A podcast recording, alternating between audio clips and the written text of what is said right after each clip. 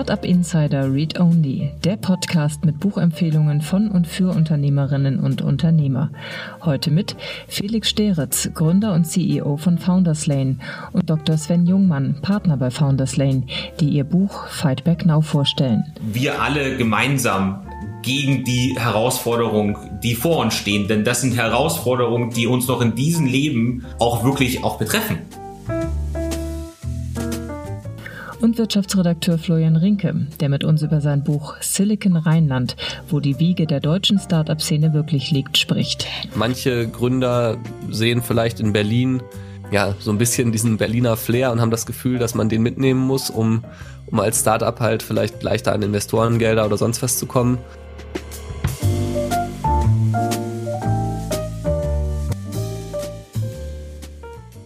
Und hier ist Ihr Gastgeber Jan Thomas.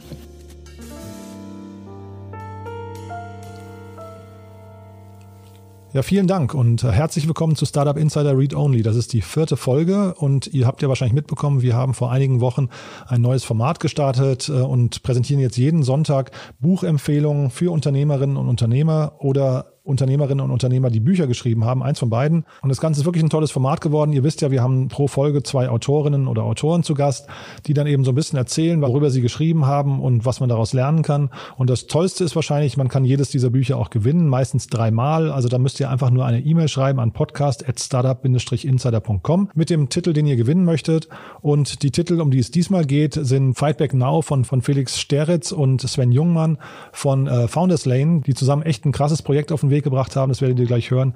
Und wir haben den Florian Rinke von der Rheinischen Post zu Gast der mit einer Spur Lokalpatriotismus ein augenzwinkerndes Buch Silicon Rheinland geschrieben hat, wo eigentlich die Wiege der deutschen Startup-Szene liegt. Äh, ja, beides sehr spannend, freue ich mich sehr drauf. Doch bevor wir jetzt loslegen, kommen wir erstmal zu unserem Unterstützer der heutigen Sendung. Und zwar ist das die smarte Buchhaltungssoftware Safdesk. Ähm, ihr werdet euch erinnern, wir hatten ja schon ein paar Mal über Safdesk gesprochen und äh, vielleicht nochmal kurz zur Einordnung. Wir benutzen Safdesk auch selbst und haben uns bewusst dafür entschieden, nachdem wir uns den ganzen Markt angeguckt haben und mal kurz so ein bisschen abgeglichen, welche Art von Features für uns wichtig ist. Und ähm, das ist bei, bei Safdesk wirklich ganz toll, finden wir. Und zwar müsst ihr euch erstmal vorstellen, Safdesk ist ja ein cloud-basiertes Buchhaltungstool, das sich primär eben an Selbstständige und kleinere Unternehmen oder auch Freiberufler äh, wendet und man kann damit seine laufende Buchhaltung GOBD-konform bewältigen und das eben von überall aus. Also das heißt, gerade in den Zeiten von Corona, das ist jetzt natürlich ein, ein trauriges Feature, aber gerade in den Zeiten von Corona kann man das also eben auch problemlos vom Homeoffice oder auch aus der einsamen Hütte erledigen. Und das Tolle dabei ist eben für die Nutzung von Safdesk ist keinerlei Installation notwendig. Man macht das einfach über den Browser oder über die App. Dann kann man sofort loslegen. Features dabei, die wirklich spannend sind. Äh, natürlich Rechnungen schreiben, Belege automatisch digitalisieren, äh, diese verbuchen. Kundenverwaltung ist toll. Und wir hier bei Startup Insider sind Kunde der Pentabank. Und auch da gibt es eine Schnittstelle, mit der wir quasi automatisch unsere ganzen Kontoauszüge und, und Buchungen und so weiter importieren können. Das heißt, das Online-Banking zwischen der Pentabank und Safdesk ist also wirklich auch sehr äh, komfortabel gelöst. Ja, und das Tolle daran ist, äh, Safdesk ist eben auch ein deutsches Team, ein deutsches Produkt, ähm, sitzt in Offenburg, hat rund 100 Mitarbeiter und inzwischen auch über 80.000 Kunden aus der ganzen Welt. Toller Support. Wir können es wirklich von ganzem Herzen empfehlen. Nicht nur, weil sie jetzt hier Werbepartner sind, sondern auch wenn ihr mich so gefragt hättet, welche Software würde ich dafür empfehlen, hätte ich immer gesagt Safdesk. Ja, und wenn ihr euch die Software selbst mal anschaut, anschauen möchtet, dann nutzt doch am besten die URL safdesk.de-startupinsider.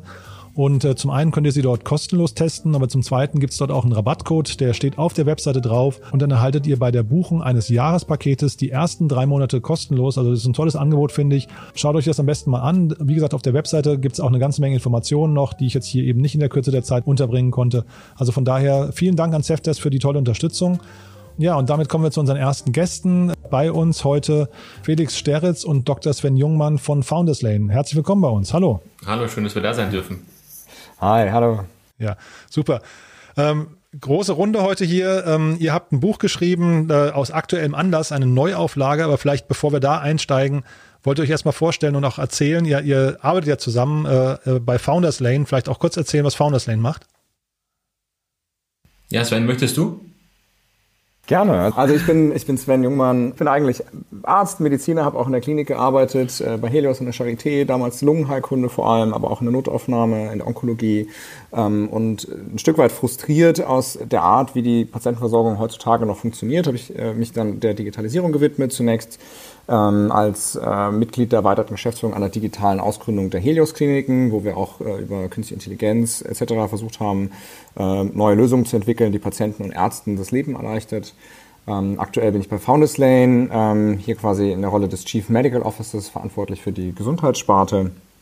Und ähm, Founders Lane baut zusammen mit etablierten Konzernen ähm, neue digitale Geschäftsmodelle auf, in, insbesondere in Bereichen, die, die sehr komplex sind, sehr hoch reguliert sind, wo es für ein normales Startup relativ schwer ist, reinzukommen. Und du auch noch, Felix? Ja, vielleicht noch zwei Sätze zu dir? Genau. Ähm, mein Name ist Felix. Ich bin heute Unternehmer und auch der CEO von, von Founders Lane, wo wir auch weiter unternehmerisch äh, neue Geschäftsfelder, neue Geschäftsmodelle aufbauen äh, wie auch gerade Sven schon gesagt hat, auf der anderen Seite bin ich aber genauso auch im Bereich Fightback, also wo es darum geht, äh, die Wettbewerbsfähigkeit von Europa, aber auch darüber hinaus eben mit Digitalisierung einen großen Impact mit Nachhaltigkeit und äh, auf das ganze Gesundheitsthema zu haben. Das ist eben auch das Buch Fightback, wo wir gleich ein bisschen tiefer einsteigen und ich bin außerdem selber als Investor aktiv, ähm, schon seit vielen Jahren und mein Hintergrund ist, dass ich seit 21 Jahren in dieser unternehmerischen Schiene drin bin. Ich habe mit 16 angefangen im Bildungsbereich. Äh, daran erkennt man auch, ich bin sehr mission-driven, also mich begeistern wirklich große Missionen und mit äh, unternehmerischen Tätigkeiten da wirklich auch Lösungen zu bauen, die, die wirklich Wert schaffen für die, für die Gesellschaft und habe da auf diesem Weg Unternehmen aufgebaut äh, und initialisiert äh, im, im Tech-Bereich bis hin äh, Richtung IPO geführt äh, aber genauso auch erlebt, wie es ist, wenn Dinge gar nicht funktionieren und einfach Fehlentscheidungen getroffen werden, aber auch schon erlebt, wie gesagt, in sehr komplexen Environments, äh, wie zum Beispiel mit der United Nations, so ein Produkt mit zu initialisieren wie Share the Meal, wo man dann am Ende auch sieht, äh, dass man auch beim Welthunger ganz, ganz viel positiven Einfluss hat und was mich bestimmt äh, sehr stark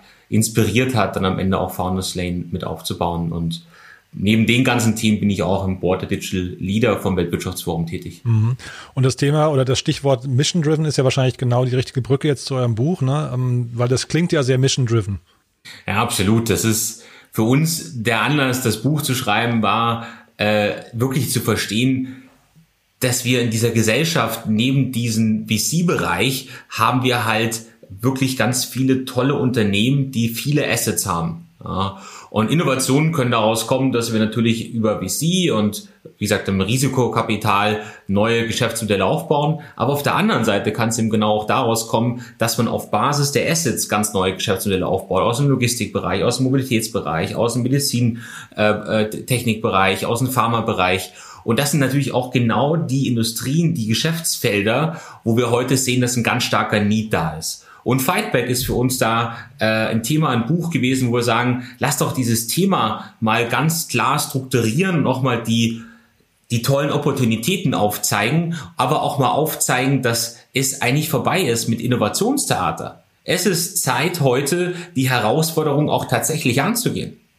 Und das ist im Prinzip Fightback. Fightback ist ja auch sehr emotional. Das ist ein Thema, wo es darum geht, das ist ja unser Leben, das ist der Planet, das ist unsere Gesundheit. Und äh, da haben wir keine Zeit mehr, dass wir uns mit äh, sozusagen nur Prototypen oder ähnlichen beschäftigen, sondern es geht wirklich darum, ganz strategisch strukturiert mit äh, gemeinsam und großen Corporates, können aber genauso Private Equity Firmen sein, neue digitale Geschäftsmodelle auf, äh, aufzubauen.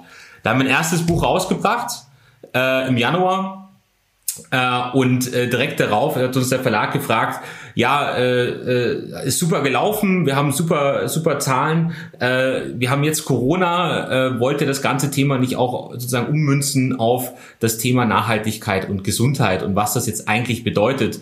Und äh, daraus äh, ist eben jetzt das Buch entstanden, Fight Back Now, was tatsächlich eine nicht nur zweite Auflage ist, sondern tatsächlich ein neues Buch äh, geschrieben in einer sehr intensiven Zeit. Mhm. Wollt ihr dann nochmal inhaltlich ein bisschen, weil ich habe gesehen, also es gibt ja tolle Teilnehmer in dem Buch, wenn man so sagen, oder Co-Autoren oder Interviews, die ihr geführt habt. Ähm, aber wollt ihr vielleicht nochmal ein bisschen durchführen, was genau ist der Inhalt des mhm. Buches? Also diese Interviews waren für mich persönlich in der Tat somit das Spannendste, weil wir da wirklich die Chance hatten, mit Leuten aus der gesamten Welt ähm, über ein Thema zu reflektieren, was bisher keiner so in der Form äh, erlebt hat. und, ähm, und äh, mitzubekommen von einer Professorin aus Harvard oder einem Chief Innovation Officer aus, aus Singapur, äh, wie deren Perspektiven auf die Geschehnisse sind, während sie sich gerade entfalten. Also das war äh, durchaus sehr spannend. Ähm, wir haben in dem Buch verschiedene, verschiedene Themen, die wir diskutieren. Ähm, zum einen gucken wir uns an, was ist es, glaube ich, was für Impulse gerade ähm, kommen aus, aus dieser äh, Covid-Erfahrung. Also im Kern, dass wir sagen, wir erkennen, wie abhängig wir alle voneinander sind, sowohl als Gesellschaften, aber auch als Menschen von unserem Planeten, wie verwoben die ganzen Themen sind, ähm, wir haben aber auch uns selbst bewiesen, an wie vielen Stellen, auch wenn es viele Dinge gab, die uns alle frustriert haben, aber wir haben auch gesehen, an wie vielen Stellen wir uns auch positiv äh, überrascht haben. Viele Mikroentrepreneure, die Probleme in ihrer Nachbarschaft gelöst haben, aber auch viele große Unternehmen, die angefangen haben, das, was sie an Assets, an Möglichkeiten haben, nochmal neu einzusetzen, um zu helfen, wo gerade Hilfe gebraucht wird. Ähm, Konkurrenten, die angefangen zu haben, zu kollaborieren auf internationaler Ebene, ob das in der, in der Forschung war oder auch ähm, in, in der Lieferung von, von Gütern, die notwendig waren, etc. Also auch Dinge, die uns, glaube ich, alle relativ hoffnungsvoll stimmen können. Das, das ist ein großer Teil, über den wir da reflektieren. Ähm, aber dann sagen wir auch, ähm, dass Covid jetzt nicht das einzige Problem ist, was wir, was wir haben werden, was uns vielleicht auch so ein Machtlosigkeitsgefühl gibt, wie wir das am Anfang kennengelernt haben, ähm, sondern dass uns noch andere Dinge erwarten. Ähm, unter anderem auch aus dem Klimabereich, aus, äh, aus, aus der Umwelt, vielleicht auch andere Erkrankungen. Und wir, wir brauchen diesen, ähm, diesen, dieses Gefühl der Dringlichkeit sollten wir weiter kultivieren, ähm, um uns vorzubereiten auf das, was kommt, um uns äh, resilienter zu machen, ähm, aber auch um uns besser um unseren Planeten zu kümmern, als was wir bisher getan haben. Und da sehen wir eben äh, insbesondere ähm, die, ähm, die Führungspersönlichkeiten in der Bütt, also auch Leute in den großen Konzernen, genauso wie Unternehmerinnen, Unternehmer, aber auch die Politik, ähm, und sehen, dass die stärker miteinander zusammenarbeiten sollen. Und das ist auch ein Thema, was wir diskutieren. Wir diskutieren verschiedene Mindsets zwischen Unternehmerpersönlichkeiten und äh, Corporate Leadern zum Beispiel. Ähm, wir, wir diskutieren auch, was die vierte industrielle Revolution mit sich bringt, also mit den ganzen Technologien, die wir haben, die sehr oft gehypten Plattformgeschäftsmodelle. Ähm, überlegen, wie macht das Sinn, zum Beispiel, was hat, was hat ein Plattformgeschäftsmodell zu tun mit äh, der Gesundheitsversorgung, was hat es zu tun mit Nachhaltigkeit. Ähm, wo sind aber auch viele Mythen, denen Leute immer noch sehr hinterherrennen, wo man eigentlich ein bisschen reifere Gedanken haben sollte, um es wirklich voranzubringen. Ähm, und ganz am Ende haben wir nochmal ein schönes Kapitel von äh, der, der jungen Community des Weltwirtschaftsforums, der, der Global Shaper und noch viel anderer, die nochmal so eine Art ähm, Aufruf geben an die Menschen, die jetzt in den Entscheidungspositionen sind und auch sagen, hey, ihr habt auch eine Verantwortung gegenüber uns. Ähm, und wir denken alle sehr global, wir erwarten das auch von euch. Ähm, es ist jetzt wirklich Zeit, was zu tun. Es ist jetzt wirklich das entscheidende Jahrzehnt, wo wir noch Dinge machen können, die vielleicht später nicht mehr so reversibel sind. Das, das Wichtige ist auch, dass wir in dem gesamten Buch das so gestaltet haben wie ein richtiger Leitfaden, sodass du das in die Hand nehmen kannst und auch davon lernen kannst, wie haben es andere erfolgreich gemacht. Gibt es denn da sozusagen auch einen Prozess, eine Methodik, irgendeine Art von Heuristik, die du nutzen kannst als Grundlage, wenn du selber Politiker oder wenn du selber Entscheider von einem größeren Unternehmen oder in Private Equity Firma sitzt, wo du davon lernen kannst. Das heißt, da sind viele Beispiele drin von Daimler, das, äh, da sind Beispiele drin von Vattenfall, wie die es geschafft haben, innerhalb von drei Jahren in, äh, die größte, schnellst wachsende, Solarplattform aufzubauen in über 60 Ländern. Da sind die Beispiele drin äh, von Ping An, äh, die in den letzten zehn Jahren äh, fast 100 Milliarden Euro an neuen Unternehmenswert durch digitale Modelle aufgebaut haben und, und, und. Ja, also das ist wirklich, äh, und das ist für uns auch wirklich wichtig, immer wieder dazu zu sagen, das Buch ist am Ende von uns schon initiiert worden, aber am Ende das, was da drin steht, ist von wirklich über 100 Leuten äh, zusammengetragen und äh, zusammen erarbeitet worden, weil ansonsten ist das einfach, äh, das Thema ist so groß, äh, dass wir wirklich extrem dankbar sind, dass wir da durch diesen Prozess durchgegangen sind und wir nehmen heute so viel mit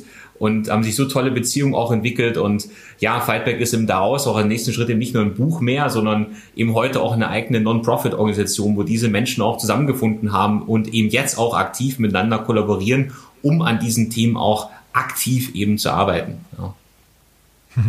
Jetzt verstehe ich, warum du mir im Vorfeld gesagt hast, dass ihr euch ein bisschen übernommen habt mit dem Buch äh, oder zumindest die Arbeit, die Arbeit unterschätzt habt, äh, weil das klingt natürlich nach einem gigantischen Thema, was ihr da gerade äh, lostretet. Ähm, ich habe über das erste Buch von euch ähm, und vielleicht könnt ihr auch nochmal gleich erklären, wie die beiden Bücher zusammenhängen, aber da habe ich ein Zitat gelesen von Gisbert Rühl, von dem CEO von Klöckner, der gesagt hat, das ist ein Buch, was quasi eine Pflichtlektüre ist für die ganz traditionellen Industrien. Ähm, wie ist es beim zweiten Buch? An wen richtet sich das? Das zweite Buch ist tatsächlich so, dass man sagen kann, es richtet sich an jeden, der aktiv an diesem Wirtschaftsleben teilnimmt und auch gestalten kann und möchte. Ja. Ähm, das, das liegt einfach daran, dass wir das Thema hier so runtergebrochen haben, dass man überhaupt versteht, was kannst du denn als Manager, als Consultant, als Vorstand in deiner Rolle tun, um auch wirklich zu gestalten. Ja. Weil oft denkt man ja, ja, das machen ja die anderen. Das muss die, das muss die Politik machen. Das ist dann, das ist der Job von den Unternehmern. Und tatsächlich auch zu verstehen, es geht nicht darum, dass es eine Person, eine Institution ist. Es ist, dass wir alle gemeinsam daran arbeiten müssen, um die Ziele zu erreichen. Und das, und diesen, und diesen Kontext zu haben, dieses Verständnis zu haben, von welchen verschiedenen Seiten dieses Thema überall bearbeitet werden muss, um dann gemeinsam ans, an, an dieses Ziel zu kommen. Ich habe da immer ein ganz, äh, ganz plakatives Beispiel. Ja. Als Unternehmer kennen wir das, dass wenn wir wenig Geld haben, ähm, und beschränkte Zeit, dann müssen wir unsere Kräfte natürlich fokussieren, um gewisse Hypothesen zu erreichen und zu beweisen oder zu falsifizieren. Alles ist gut davon. Wenn wir jetzt aber uns mal das anschauen, was Klimakrise angeht oder das Thema angeht, dass wir 2035 50 Prozent der Gesellschaft älter als 65 ist, was an sich erstmal kein Problem ist, aber es wird zum Problem, wenn natürlich dann die Kosten im Gesundheitssystem sehr schwer tragbar sind. Ähm, dann sind das alles Daten, die haben klare Timelines. Ja? Also wir arbeiten da auf etwas hin. Und das heißt, wir müssen heute schauen, wie wir unsere Ressourcen allokieren, um gemeinsam dann da anzukommen. Und genau das zu verstehen. Genau dafür ist das Buch da und richtet sich damit wirklich eine ziemlich breite Menge von, äh, von Menschen und nicht nur an den Vorstand äh, von einem großen Unternehmen, äh, der dann damit äh, eine bessere Plattform bauen kann. Ganz und gar nicht. Mhm. Und was würdet ihr sagen, wann hat das Buch seine Mission erfüllt? Also was ist so, äh, ich meine, das ist ja ein Riesenthema, über das ihr gerade da sprecht, oder Themenkomplexe. Aber ähm, wann würdet ihr denn sagen, habt ihr euer Ziel damit erreicht? Ähm, ne? Also wann, wann, ist Mission accomplished? Mhm. Also ähm, gerne. Felix sagt ja schon, wir verstehen das Buch als einen Leitfaden für, ähm, für Innovation äh, die über, was, was einer unserer Interviewees als Innovationstheater bezeichnet hat, den Begriff, der ist jetzt bei uns auch in den Alltag äh, übernommen worden, ähm, sondern dass man wirklich sich äh, ernst vornimmt, wir müssen jetzt was bauen, wir müssen das durchdenken, wir müssen, ähm, wir müssen jetzt anfangen und nicht immer wieder mal, wir machen hier mal einen Design Thinking Workshop und äh, packen überall äh, Post-it-Zettel hin und so weiter. Ähm, also das eine quasi, diesen, diesen Dringlich, dieses Dringlichkeitsgefühl und aber auch ähm, etwas zu Ende zu denken und wirklich ähm, mit, mit ganzem Herzen dann auch umzusetzen. Ähm, und das andere ist, wir haben neben dem Buch auch eine Community aufgebaut, die gleichnamig ist, ähm, wo wir eben die Menschen, die von dieser Mission auch getrieben sind, die, die was verändern wollen, die das nutzen wollen, was ihnen schon zur Verfügung steht, aber auch nochmal über digitale Geschäftsmodelle größer machen wollen, dass wir die zusammenbringen können, ähm, ihnen es ermöglichen, sich auszutauschen, weil, wie ja schon eingangs gesagt, was ganz klar auch rauskam, ist, wie abhängig verschiedene Sachen voneinander sind und ähm, auch wie viele Abhängigkeiten zwischen verschiedenen Industrien bestehen. Ja? Äh, wir haben Probleme teilweise gehabt, diesen Impfstoff jetzt weiterzuentwickeln, weil es ähm, teilweise an den ganzen Dingen, die in der Forschung notwendig notwendigsten gefehlt hat, bis hin zu den Versuchsaffen. Ähm, und je mehr wir kollaborieren, desto mehr können wir ähm, das schaffen, da effektiver zu werden, neue Wege zu finden, wie man Forschung betreiben kann zum Beispiel. Ähm, und deswegen, ich glaube, Erfolg wäre auch, dass wir möglichst viele neue Kollaborationen äh, ausgelöst haben, die vielleicht sonst nicht stattgefunden hätten. Das wäre zumindest meine Wahrnehmung. Ich weiß nicht gar nicht, Felix, wir haben da, glaube ich, nie so drüber gesprochen, ne? Ja, das, das Buch hat das Ziel erreicht, wenn, wenn das auch vor allen Dingen auch medial mehr diskutiert wird, dieses, dieses Thema, dieses Thema äh, Kollaboration äh, in der Tiefe, in dem bestehenden System, äh, Gesundheit, Energie, Logistik, Mobilität, dass das einfach eine breiten Diskussion annimmt, weil es eben in, in, wenn wir heute uns das anschauen, in den großen Corporates sehr oft immer der Gedanke ist, äh, wir gegen die anderen.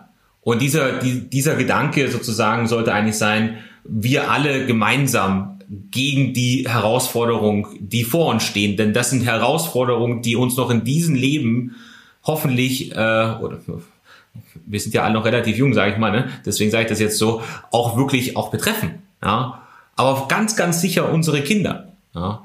Und deswegen geht es darum, dieses, das erstmal sozusagen breitenwirksamer zu machen, weil das eben nicht über VC äh, gelöst werden kann. Das kann kein Unternehmer in Berlin oder London oder wo auch immer alleine lösen. Weil du brauchst, wenn es regulierte Märkte sind, brauchst du das bestehende System, um eine Veränderung zu bewirken. Ja?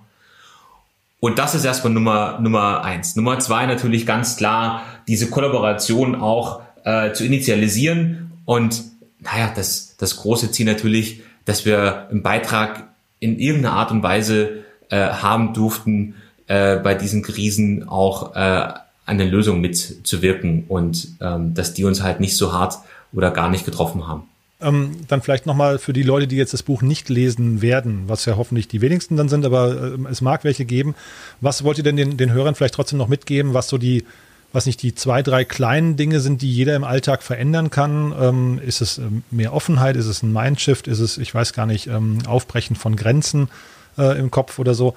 Äh, was, wo kann man anfangen, um zumindest Teil der Lösung zu werden und nicht Teil des Problems? Ja. Magst du, Sven, anfangen? Vielleicht von den ganz menschlichen Themen? Also hybride Leadership und so?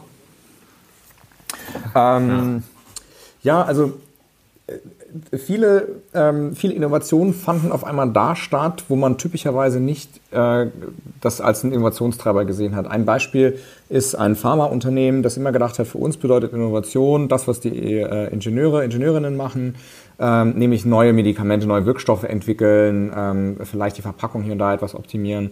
Und auf einmal war aber der Innovationsraum ganz woanders, nämlich in dem ganzen Supply Chain-Thema. Wie kann ich denn sicherstellen, dass die bestehenden Medikamente auch wirklich da ankommen, wo sie gebraucht werden, auch wenn äh, plötzlich äh, Einreisebeschränkungen bestehen oder ähm, äh, vielleicht auch gewisse Zutaten fehlen etc. etc. Und ich glaube, dieses Grundverständnis ähm, für jeden, dass Innovation an jeder Stelle stattfinden kann und auch sollte, ähm, und wir damit sehr viel Energie reingehen sollten. Das ist äh, eine Sache, die, die extrem wichtig ist. Ähm, wenn wir jetzt auch hier aus dieser, aus dieser zweiten Welle rausgehen oder insgesamt aus der Covid-Krise, ähm, das ist einmal wichtig, um ähm, anpassungsfähiger zu, zu werden oder auch zu bleiben. Ähm, und es ist auch wichtig, damit wir weiterhin wirtschaftlich stark bleiben.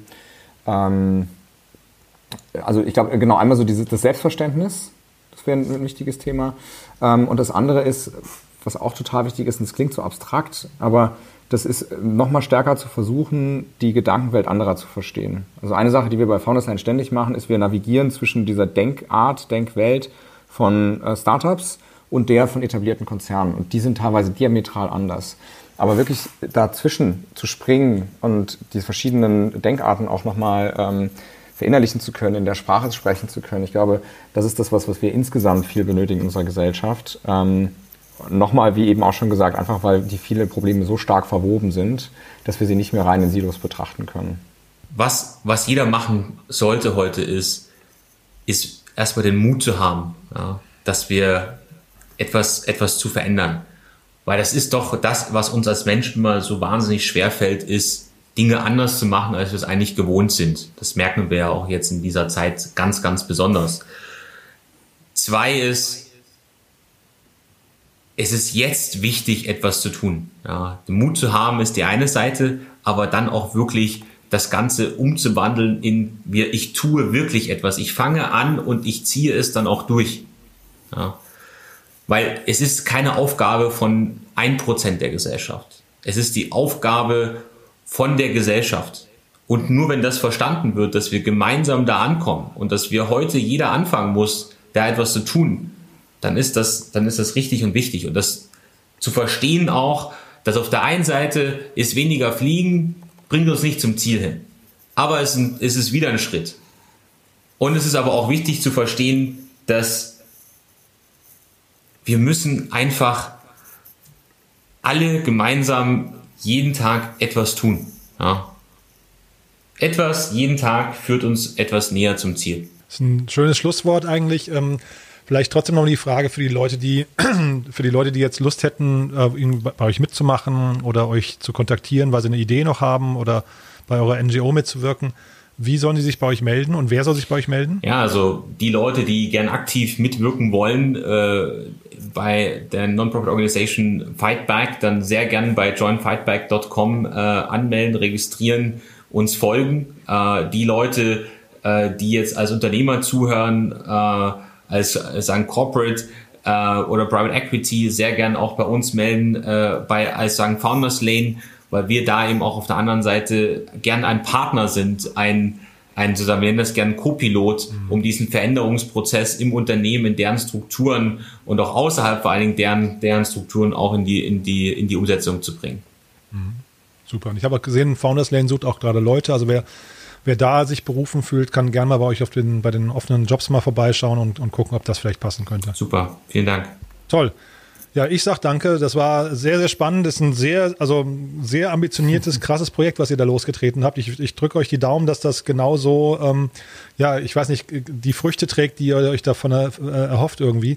Aber ihr habt ja zumindest den Rückenwind vom ersten Buch. Das zweite Buch erscheint erst noch. Das erscheint im Januar, ne? Also es ist schon draußen eigentlich. Es ist ähm, 1.10. in allen Amazon-Shops verfügbar, äh, außer in dem deutschen. Wir sind da in Diskussion mittlerweile auf Geschäftsführerebene, Amazon Deutschland. Äh, die haben da irgendeinen Bug in dem System. Ähm, man kann es aber schon auf Kindle kaufen, auch in Deutschland. Und ähm, parallel wird demnächst auch eine deutsche Version rauskommen. Ähm, das aber im April dann. Genau, also das, äh, das englische Buch von Fight Back Now ist seit 1.10. erhältlich und das, äh, die deutsche Übersetzung wird äh, Anfang April nächsten Jahres äh, äh, dann auch erhältlich mhm. sein. Ja. Also ein tolles Weihnachtsgeschenk auf jeden Fall. Ähm, Zumindest für die Leute, die Englisch können. Vielen, vielen Dank äh, auch für deine Zeit und äh, dass du uns hier die Möglichkeit gegeben hast, das Ganze hier vorzustellen. Ist wirklich, wirklich großartig ja. und äh, wir sind schon für die Reise, die wir jetzt erlebt haben und erleben durften, schon absolut äh, sehr zufrieden, was wir da die letzten Monate bewegen konnten und erreicht haben. Ja. Danke. Ja, und ja, danke schön. Die Reise ist ja noch nicht zu Ende. Ne? Also von daher alles, alles Gute weiterhin. Ne? Bis dahin. Ebenso. Dankeschön. Danke. Ciao. Ciao.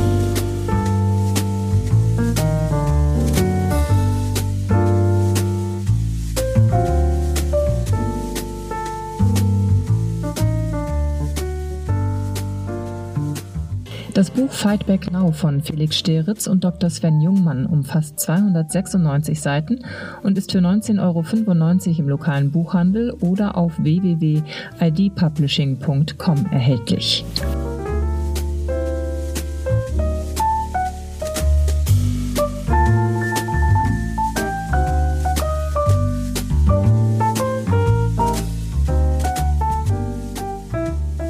Ja, das waren also Felix Steritz und Dr. Sven Jungmann von Founders Lane. Ich habe es ja eingangs gesagt, die Bücher kann man gewinnen oder beziehungsweise das Buch äh, Fight Back Now kann man gewinnen. Ein sehr spannendes Projekt, wie ich finde. Schaut euch auf jeden Fall auch mal die Webseite an.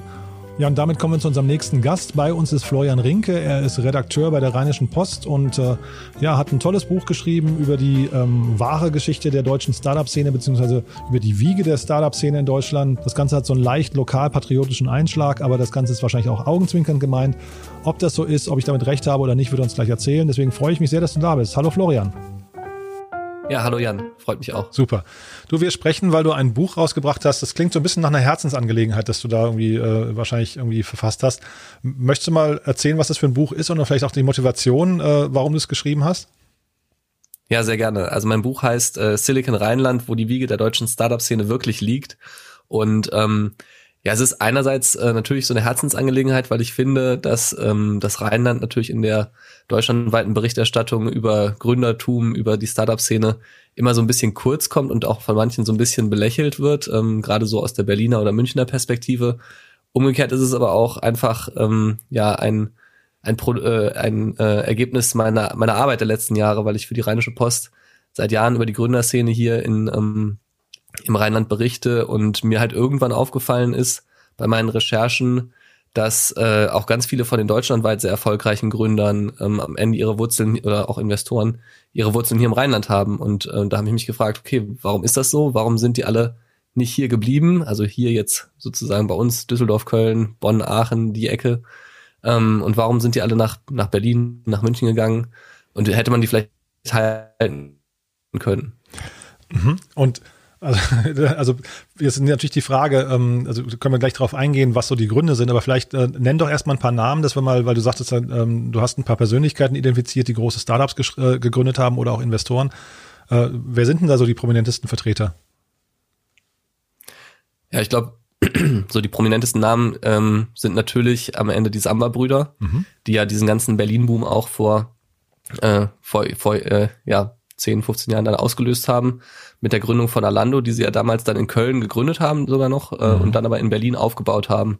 Und alles, was dann so rund um diesen Samba-Kosmos, die aus Köln kommen eigentlich, ähm, dann entstanden ist, äh, sind am Ende sehr, sehr viele rheinländische Geschichten. Also die Zalando-Gründer, von denen äh, der Robert Gens äh, kommt aus der Nähe von Karst, ähm, dann ähm, der HelloFresh-Gründer, der Thomas Kriesel, der wohnt heute noch in Düsseldorf, äh, auch quasi aus der Nähe von in der Nähe von Düsseldorf groß geworden. Dann ähm, gibt es natürlich jetzt auch äh, von den etwas jüngeren Startups den Get Your Guide Gründer Johannes Reck, der in Rösrath bei Köln groß geworden ist. Ähm, wenn man jetzt nochmal so diesen Samba-Kosmos sich anguckt, Florian Heinemann, der damals auch mit Sambas zusammengearbeitet hat, jetzt Project A macht, äh, kommt auch aus dem Rheinland. Äh, Klaus Hommels als, als äh, ja wohl einer der führenden europäischen Wagniskapitalgeber äh, in der Nähe von Mönchengladbach groß geworden. Rolf Schrömgens natürlich, der am Ende ja auch im Rheinland dann gegründet hat mit Trivago. Ähm, auch äh, Rheinländer, ähm, kommt aus Mönchengladbach. Äh, und natürlich äh, jetzt um als prominentes äh, Fernsehgesicht natürlich noch Frank Thelen, der ja auch heute noch in Bonn lebt. Mhm. Ja, aber ich kann sagen, die meisten, die du jetzt aufgezählt hast, sind ja jetzt nicht mehr im Rheinland. Und ähm, was hast du denn so als Gründe dafür identifiziert? Ja, ich glaube, da muss man so 20 Jahre ungefähr zurückblicken. Ne? Also das sozusagen damals, ähm, bei ja, als alles so, so losging mit dieser mit der Gründerszene, also quasi nach dem Platzen der Dotcom-Blase, da gab es halt in Deutschland eigentlich kein Zentrum. Ähm, da hätte man, oder haben auch viele, ja, in München gegründet, in Hamburg gegründet, in äh, Köln gegründet, ohne dass man jetzt sozusagen gesagt hat, man muss in die oder die Stadt ziehen, äh, um dabei zu sein, um, um im Zentrum zu sein. Und dann kamen halt die Sambas, äh, sind nach Berlin gegangen und haben ja dann rund mit, äh, also mit Rocket Internet und ihren weiteren Projekten natürlich so eine Sogwirkung äh, entfacht, die dann halt dazu geführt hat, dass Berlin sowieso als, als attraktiver Standort ähm, noch, noch attraktiver wurde, viele, viele Gründer. Und es ja dann auch immer mehr dazu führte, dass ähm, dass Gründer ganz bewusst auch äh, nach Berlin gegangen sind, weil sie gesagt haben, okay, da habe ich bessere Chancen, weil da die Investoren sind, weil da Rocket Internet ist, äh, als anderswo. Mhm. Und das ist, glaube ich, so ein bisschen ähm, der eine Faktor, der, der die Bewegung so in die in Richtung Berlin gebracht hat. Und dann irgendwann entsteht natürlich so ein Netzwerkeffekt, den dann andere Regionen auch in dem Moment nicht mehr so nicht mehr so äh, kontern konnten. Mhm. Aber ist es dann auch nur Berlin? Also es ist jetzt quasi nicht, dass sie, dass man generell aus dem Rheinland abwandert, äh, egal wohin, also egal ob nach Hamburg oder oder Frankfurt oder oder München, ne? sondern es ist dann primär wirklich Berlin, weil sich hier einfach alles zusammen, weiß nicht, agglomeriert hat und äh, dann eben die Netzwerkeffekte entstanden sind. Ja, ich glaube, München kann man auch noch nennen als, als starken Standort. Ne? Also da gibt's auch jetzt äh, mit Tado zum Beispiel äh, diesem, diesem äh, Anbieter von smarten Thermostaten. Mhm. Ähm, Gibt es auch ein Unternehmen, ein Startup, das relativ erfolgreich ist mit Amazon inzwischen als Investor, die ähm, auch von einem, äh, einem Rheinländer gegründet wurden. Aber kleiner Summe ist es natürlich Berlin, das in den letzten ja, zehn Jahren ähm, sich doch deutlich rasanter entwickelt hat als andere Regionen. Mhm. Ich habe ähm, mir die Amazon-Rezension auch angeschaut äh, zu deinem Buch und da hat irgendwie einer geschrieben, es ist ein, ein Buch, das so ein bisschen, äh, ich glaube, Lokalpatriotismus äh, versprüht. Ist das die Motivation auch für dich gewesen? Also äh, siehst du das so ein bisschen als ein gesellschaftliches Buch und auch ein, vielleicht ein politisches Buch oder war das jetzt für dich erstmal so eine, weiß nicht, eine Bestandsaufnahme? Ähm, ja, also ich würde damit jetzt nicht unbedingt Politik machen wollen oder so oder irgendwie jetzt quasi mit der rosaroten Brille hier äh, bin ich auch nicht durchs Rheinland gelaufen. Aber es ist schon so, dass ich, ähm, dass ich finde, dass diese Region halt ganz viel hat, äh, worauf sie stolz sein kann und dass sich in den letzten Jahren halt auch unheimlich viel hier getan hat. Ähm, es ist, glaube ich, jetzt so, dass man im Rheinland schon auf einer Stufe ist, wo, wo Berlin vielleicht vor ein paar Jahren war, ähm, wo es ganz viele spannende Startups gibt, die jetzt auch endlich die Finanzierungsrunden bekommen und ähm, Investoren auch mal ein bisschen stärker wieder hier in die Region gucken. Also nehmen wir jetzt mal Lina X aus Bonn, wo ja zuletzt Goldman Sachs sich beteiligt hat, ähm, als ein Beispiel. Dann natürlich die Toni-Gründer mit, mit ihren äh, Kinder-Hörspielboxen, die ähm, ja auch dann am Ende äh, sehr, sehr erfolgreich geworden sind hier in der Region. Oder auch DeepL, diese Übersetzungssoftware, die ja irgendwie sogar besser sein soll als Google Translate. Also da ist schon viel, was hier in der Region einfach entstanden ist. Und ähm, ja, wo ich halt einfach fand, dass das ist so eine Geschichte, die sollte mal erzählt werden. Ähm, einerseits natürlich so, dass wir uns eigentlich auch für unsere Vergangenheit nicht äh, schämen müssen, die äh, ja auch viele erfolgreiche rheinländische Gründer hervorgebracht hat, ähm, aber auch, dass wir ähm, ganz optimistisch in die Zukunft gucken können, weil auch da sehr viel dann wiederum glücklicherweise hier äh, entsteht. Mhm. Naja, zumal ja ähm, Koblenz ist ja auch Teil vom Rheinland, ne? Genau. Ja. Also das, äh, ja, das, das historische Rheinland sozusagen ist ja doch eine relativ große mhm. Region, die äh, ja genau, wie du sagst, ähm, Koblenz mit einschließt, also die WHU als als dann auch äh, in Fallen da als bekannteste äh, Gründerhochschule Deutschlands, wo ja auch ganz viele von den Leuten, also Oliver Samba unter anderem ja auch, äh, am Ende ausgebildet wurden. Mhm. Und ähm, genau, da gibt's ja dann auch jetzt äh, sogar mit dem Shopify-Gründer, der ja aus Koblenz kommt, auch einen, der weltweit da für Furore sorgt.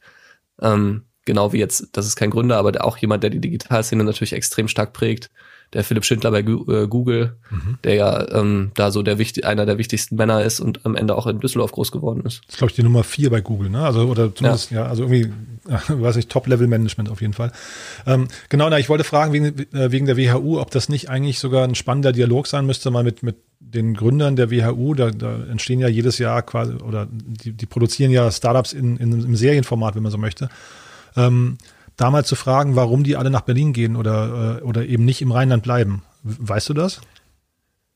Ja, das ist ganz lustig. Ich habe natürlich auch mit dem äh, Rektor der WHU gesprochen für die äh, während der Recherche für mein Buch und ähm, es war war witzig, wie wichtig es ist zu betonen, dass es halt eben nicht nur Gründer gibt, die an der WHU äh, ausgebildet werden, sondern dass ganz halt ganz viele auch noch zu Mittelständlern gehen, zu Konzernen, ähm, Beratungen, Investmentbanken.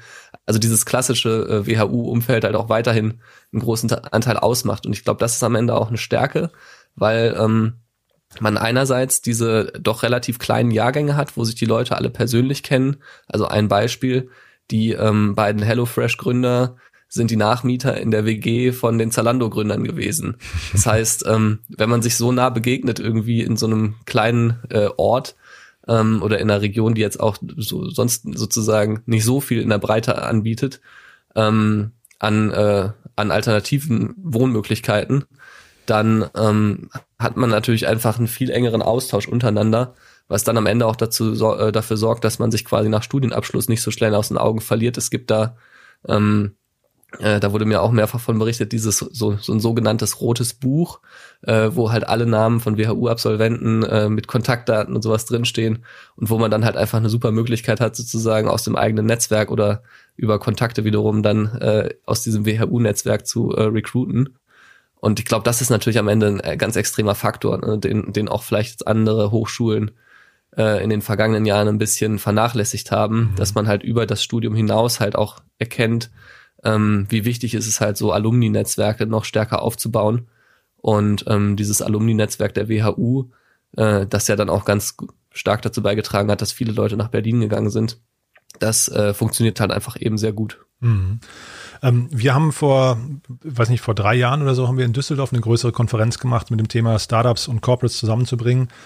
Und äh, was mein Eindruck war, wir haben, wir haben relativ viele Startups aus Berlin mitgenommen nach, nach Düsseldorf und Viele waren aber auch schon dort, die haben quasi irgendwie im Westen und eben, also Köln, Düsseldorf in der Region primär, eine, eine Zweitniederlassung für den Vertrieb aufgebaut. Also weil natürlich in Berlin, ähm, also was hier ja generell fehlt, sind größere Unternehmen. Ne? Du hast ja hier, also wenn du, wenn du im B2B-Bereich unterwegs bist, hast du hier eigentlich null Kundschaft. Und das wiederum wundert mich, dass B2B-Unternehmen nicht im, im Rheinland viel mehr, viel mehr gründen. Ich glaube, das ist so ein bisschen eine Frage immer von, von der Gründermentalität. Ne? Also worauf guckt man, auf welche Faktoren? Ähm, manche Gründer sehen vielleicht in Berlin ähm, ja so ein bisschen diesen Berliner Flair und haben das Gefühl, dass man den mitnehmen muss, um, um als Startup halt vielleicht leichter an Investorengelder oder sonst was zu kommen. Aber ich habe auch mit Investoren während der Buchrecherche gesprochen, die ganz klar gesagt haben, also ein Startup, das eigentlich vom, ähm, vom Fokus her äh, B2B ist ähm, und auch eher tendenziell jetzt auf Konzerne oder sonst was ausgerichtet äh, ist, ähm, das ist in einer Region wie NRW eigentlich besser aufgehoben. Und wenn ich das Gefühl habe, dass die Gründer aber so aus Hypegründen nach Berlin unbedingt wollen, dann äh, überlege ich mir das Investment halt zweimal, weil man dann natürlich schon sozusagen sich überlegen muss, okay, worum geht's denn jetzt? Wollen die ein erfolgreiches Unternehmen aufbauen oder wollen die halt ein bisschen in diesem, ja, äh, Berliner Flair halt irgendwie baden? Ähm, und klar, ich sehe das halt auch so. Man muss sich ähm, bei einer Gründung schon die Standortfrage stellen. Und im Zweifel kann es sinnvoller sein, äh, hier im Rheinland sich dann niederzulassen, als in Berlin. Also Lina X zum Beispiel, äh, das hatte ich ja gerade schon erwähnt, mhm. ähm, die sehr stark auf Großkunden äh, fokussiert sind, also auf ja, Unternehmen so von der Größe einer Post oder Telekom. Äh, die sind in Bonn super aufgehoben, mhm. weil die halt einfach extrem viele DAX-Konzerne, große Mittelständler hier in NRW und auch ähm, ja mit, mit wenig Aufwand natürlich in den angrenzenden Regionen äh, erreichen können. Mhm. Siehst du da andere Unternehmen noch, die du vielleicht, also auch, auch jüngere Unternehmen, wo du sagst, wow, das könnte mal was richtig Großes werden und die als eben im Rheinland geblieben sind? Ähm, ja, bei den Jüngeren muss man mal so ein bisschen abwarten, wie die sich äh, äh, entwickeln. Ich, also ich glaube schon, in meinem Buch habe ich auch so ein paar äh, genannt, wo ich jetzt das Gefühl habe, die haben schon so eine gewisse Schwelle erreicht. Also Deep L finde ich natürlich total faszinierend. Total. Mhm. Ähm, dann in Köln, äh, dann finde ich äh, auch jemand, der es sehr klug gemacht hat, äh, sind die Gründer von Font Off. Das ist diese die Ergobag, ähm, diese Ergobag Schulrucksäcke, mhm. die ja auch einfach gesagt haben, okay, Köln ist für uns ein super Standort, weil wir halt viele Händler hier erreichen in der Region. Ähm, jetzt nicht so ein klassisches Digital-Startup, aber die sind jetzt ja sehr, sehr aktiv, der Szene viel zurückzugeben, umgekehrt. Ähm, und dann sehe ich schon auch relativ viele äh, Star oder einige Startups jetzt auch so aus dem Bereich ähm, Legal Tech, die irgendwie auch gesagt haben, ähm, jetzt äh, Right Now zum Beispiel, ähm, so Themen äh, wie jetzt äh, Flugrechte oder sowas, das sind halt viele Themen, die jetzt irgendwie auch dann vor Gerichten in der Region entschieden werden. Da sitzen teilweise dann auch ähm, Versicherungen oder so als Kunden, äh, als äh, Prozessgegner wiederum. Mhm. Da macht es halt auch schon Sinn, dass man sich in Düsseldorf äh, niederlässt. Ähm, das ist, glaube ich, schon eine Entwicklung, die man, die man da sieht. Mhm. Und investorenseitig, also ich weiß, Capnemic ist natürlich wahrscheinlich so einer der Vorzeigeinvestoren, dann habt ihr Tengelmann Ventures da, ähm, dann da ist Vorwerk, glaube ich, auch bei euch in der Gegend, ne? Dann Tim Schumacher ist mit seinem, also der ist ja auch, auch, auch, weiß nicht, über, über die Region hinaus bekannt. Wer sind noch so Unternehmen, äh, noch so Investoren, die man kennen sollte? Genau, also du hast eigentlich schon die wichtigsten genannt. Ah, ja. ähm, ich finde, äh, dass, also zum Beispiel Vorwerk hat ja eine unglaublich gute Entwicklung durchgemacht. Äh, sieht man jetzt ja auch beim bei dem Flaschenpost-Deal. Äh, da sind sie ja auch nochmal ja einer der größeren Profiteure. Ähm, bei denen ist es so ein bisschen so, äh, die, die sind jetzt ja mehr den Schritt nach Berlin gegangen und bauen da jetzt ja ein starkes Office auf. Und ähm, haben aber gleichzeitig so die Verwurzelung natürlich immer noch äh, in, in Konzern oder in, in Nähe des Unternehmens. Mhm. Ähm, bei, bei Tengelmann oder TEF, äh, wie sie jetzt ja, ja genau. heißen, finde ich es ganz faszinierend, ähm, dass sie halt ganz bewusst auch äh, sich ein Büro im, im, äh, in Essen gesucht haben und da ganz viel für die lokale Startup-Szene im Ruhrgebiet auch tun. Mhm. Ähm, dann finde ich, äh, genau, Capnamic natürlich äh, machen echt gute, gute Arbeit. Und ich glaube, am Ende lebt es auch davon, wie die, wie diese Investoren, ne, Tim Schumacher, Stefan Schubert oder so, sich auch für die Region dann wiederum einsetzen, ne? dass die quasi die Werbetrommel rühren, dass sie ansprechbar sind für, ähm, für Gründer, dass sie auch oft einfach mal vielleicht, auch wenn es am Ende nicht immer in einem Investment mündet, einfach mal als Sparingspartner bereitstehen. Und ich glaube zum Beispiel so ein Tim Schumacher, der macht das ja wirklich äh, auch sehr viel. Ähm, da fehlen eigentlich noch mehr in der Breite. Aber auch da tut sich eigentlich was. Ne? Ich meine, äh, Hightech-Gründerfonds haben wir jetzt noch nicht drüber gesprochen, aber der sitzt ja auch in Bonn. Ähm, ist ja auch einer der größten ja, stimmt, äh, ja. Frühphasen-Finanzierer äh, in Deutschland. Ähm, Na, der größte, der auch in Rheinland ne? sitzt. Oder? Ist, glaube ich, der ist der größte Frühphaseninvestor. Ja, der größte, ja, ja ne? genau. Mhm. Und sag mal dann vielleicht nochmal äh, dein Buch jetzt. Also wen hattest du quasi so im Hinterkopf, wer das lesen soll hinterher? Und was sind vielleicht so die Erkenntnisse? Hast du, ist das eher also die Politik, die du adressieren würdest, die das lesen sollen? Oder sind es eher, weiß nicht, äh, Menschen, die einfach im Rheinland wohnen und sich mal ein bisschen informieren möchten? Oder wer, wer ist so deine Wunschzielgruppe dafür? Ja, das war auch bei der, bei der sozusagen Entstehung des Buches natürlich eine wichtige Ausgangsfrage. Und am Ende habe ich gedacht, es sind, soll einerseits ein Buch sein für Rheinländer, also die sich quasi irgendwie hier zu Hause fühlen und äh, mal sozusagen einen anderen Blick auf, auf die äh, Wirtschaftsgeschichte der letzten 20 Jahre bekommen äh, wollen. Es ist andererseits aber auch ein Buch für Leute, die sich generell mit der deutschen Startup-Szene beschäftigen, weil es einfach doch sehr viele Köpfe am Ende enthält, die halt auch über dieses Rheinland hinaus relevant sind. Ähm, jetzt, äh, weil du gerade gesagt hattest, die Politik, Thomas Jatzombeck äh, macht die Startup-Politik für die Bundesregierung mhm. im Moment im Bundeswirtschaftsministerium, kommt aus Düsseldorf. Mhm. Der Bundesverband Deutsche Startups wurde zum großen Teil von äh, Tom Bachem, einem Rheinländer, äh, mitgegründet. Mhm. Ähm, Tobias Kollmann, äh, auch aus Köln, äh, hat den ähm, Beirat äh, Junge Digitale Wirtschaft jahrelang vom Bundeswirtschaftsministerium geleitet. Also auch da auf der Ebene gibt's dann wiederum viele Rheinländer. Und das ist halt am Ende ein Buch, äh, wo ich auch hoffe, dass sozusagen Leute, die sich jetzt vielleicht nicht so ähm, in der Startup-Welt äh, per se zu Hause fühlen, auch mal reinschauen, weil es so geschrieben ist, aus meiner, oder ich hoffe, dass es so geschrieben ist, dass man auch ohne ähm, ja, tiefgreifende Kenntnisse der Szene viele ähm, unterhaltsame Anekdoten vermittelt bekommt, die so ein bisschen so erklären, was in den letzten 20 Jahren in Deutschland passiert ist in der Branche, die medial vielleicht nicht immer so im Fokus stand. Mhm. Und hat denn das Rheinland nicht aus seiner Sicht auch so ein bisschen den, den, das gleiche Problem wie das Ruhrgebiet, nämlich dass man einfach so eine, weiß nicht, so eine ziemliche Zerstreuung hat durch die vielen kleinen Einzelhubs, die es dort gibt? Also ist das nicht vielleicht auch so ein bisschen das Problem jetzt im Vergleich zu Berlin? Weil ich, ich frage mich jetzt gerade, wie man, wie man irgendwie das Rheinland stärken könnte, wo, wo da überhaupt der Anlaufpunkt wäre für Startups. Also ist das dann eher Düsseldorf oder Köln oder, oder wo würdest du eigentlich sagen, sollte man den, den, den Blick auch hinlenken? Das ähm, ist tatsächlich eine Diskussion, die es auch im Rheinland äh, oder auch in NRW gegeben hat, als bei uns äh, die, die, diese Digital Hubs heißen, die eingerichtet wurden. Da mhm. gab es auch eine Diskussion, sollte man einen zentralen machen und, und versuchen, alles in eine Region zu lenken. Also dass man jetzt beispielsweise sagt, man baut Köln als, äh, als starkes Zentrum auf oder geht man eher in die Fläche und am Ende wurden, äh, wurden halt fünf gegründet. Ähm, und man ist in die Fläche gegangen, weil man gesagt hat, NRW ist ein Flächenland. Und ich glaube, das ist am Ende auch der richtige Ansatz, weil man kann die Leute, ähm, also man, man sollte wirklich das Potenzial in der Breite nutzen. Das gilt fürs Ruhrgebiet übrigens auch.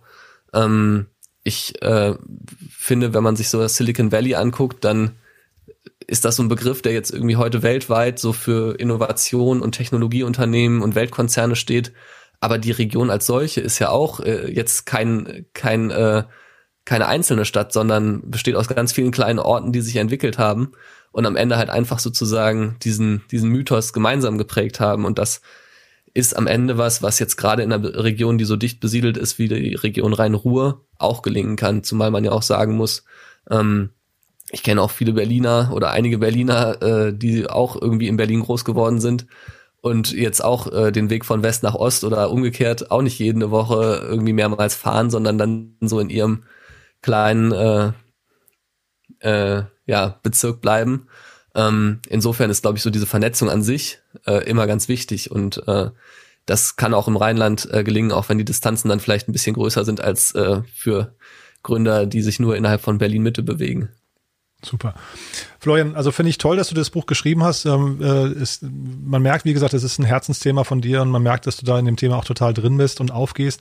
Also äh, ich drücke dir die Daumen, dass das Buch irgendwie die Leserschaft findet, die du, die du auch äh, im Kopf hattest und dass es auch ja hoffentlich äh, sich für dich hinterher so anfühlt, als hätte das Buch ein bisschen was bewegt, äh, was auch vielleicht dann hinter die Standort, Standortwahl äh, von, von äh, neuen Gründungen angeht.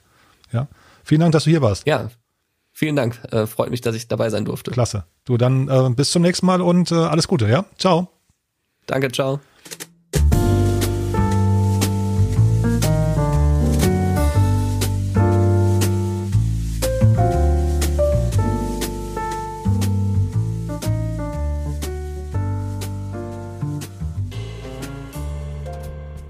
Das Buch Silicon Rheinland, wo die Wege der deutschen Startup-Szene wirklich liegt, von Florian Rinke, umfasst 272 Seiten und ist für 19,99 Euro im lokalen Buchhandel oder auf www.m-vg.de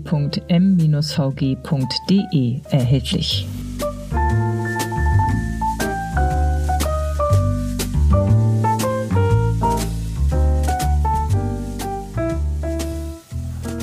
Ja, das war also Florian Rinke von der Rheinischen Post und äh, sein tolles Buch Silicon Rheinland sollte man auf jeden Fall reingucken oder es gewinnen bei uns. Wie gesagt, eine E-Mail an, an podcast.startup-insider.com genügt. Da muss man nur kurz reinschreiben, welches Buch man gewinnen möchte und dann nimmt man automatisch bei unserer monatlichen Verlosung teil. In der Regel kann man jedes Buch dreimal gewinnen. Ja, und damit sind wir am Ende für heute. Ich hoffe, es hat euch Spaß gemacht. Äh, wie gesagt, erzählt gerne mal euren Freunden und Bekannten davon. Das ist ja, glaube ich, eine Sendereihe, die eine relativ breite Zielgruppe ansprechen dürfte. Also nicht nur Unternehmerinnen und Unternehmer, sondern wie gerade gehört auch Menschen, die die Welt verändern möchten, Menschen, die sich einfach nur informieren möchten möchten über die deutsche Startup-Szene. Und äh, ich freue mich über die vielen spannenden Gäste. Wenn ihr die Gelegenheit habt, hört doch nochmal in die letzten Folgen rein. Da kann ich euch besonders ans Herz legen, eben Peter Jungblut, der darüber geschrieben hat, wie es ist zu scheitern.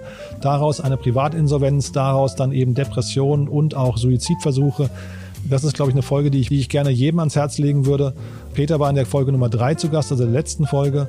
Und ansonsten, ja, schaut doch mal in die anderen Folgen rein. Ich glaube, jeder von diesen Autoren, das sind ja immer nur kurze Gespräche, hat wirklich was Tolles zu erzählen.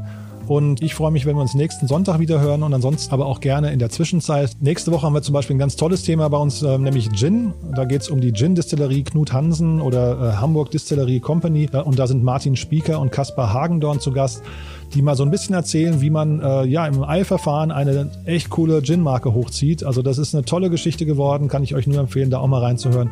Und ansonsten bleibt mir nur noch, euch einen schönen Sonntag zu wünschen und kommt gut in die nächste Woche. Bis dahin, ciao.